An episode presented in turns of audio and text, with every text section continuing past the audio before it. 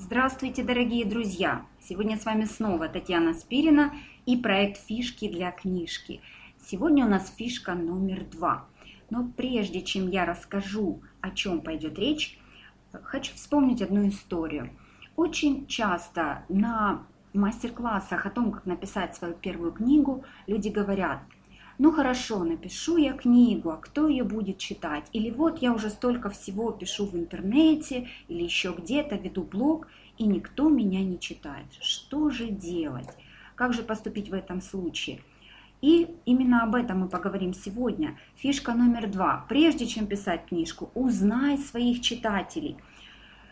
Это не читатели, когда вы говорите, что моя книга рассчитана на женщин от 18 до 65 лет, и все.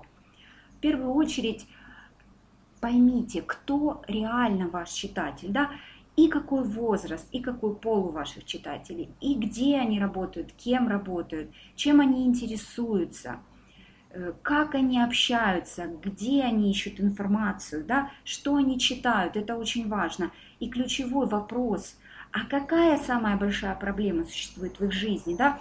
Э, какую, в какой проблеме в их жизни вы можете э, помочь решить как специалист.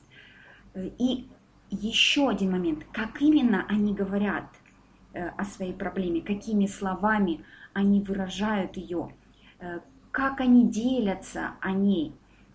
Очень важно понимать это, как у Стивена Кови, Э, один из навыков высокоэффективных людей. Если ты хочешь э, быть понятым, то пойми сначала другого человека. Поймите своих читателей еще до того, как вы начали писать книгу, и тогда вы напишите книгу их словами, и они найдут вас сразу, с первой же страницы. Очень желаю вам найти своих читателей как можно быстрее, а сейчас время для разведки. Разведайте, о чем говорят женщины или о чем говорят мужчины, ваши любимые читатели. С вами были фишки для книжки, фишка номер два.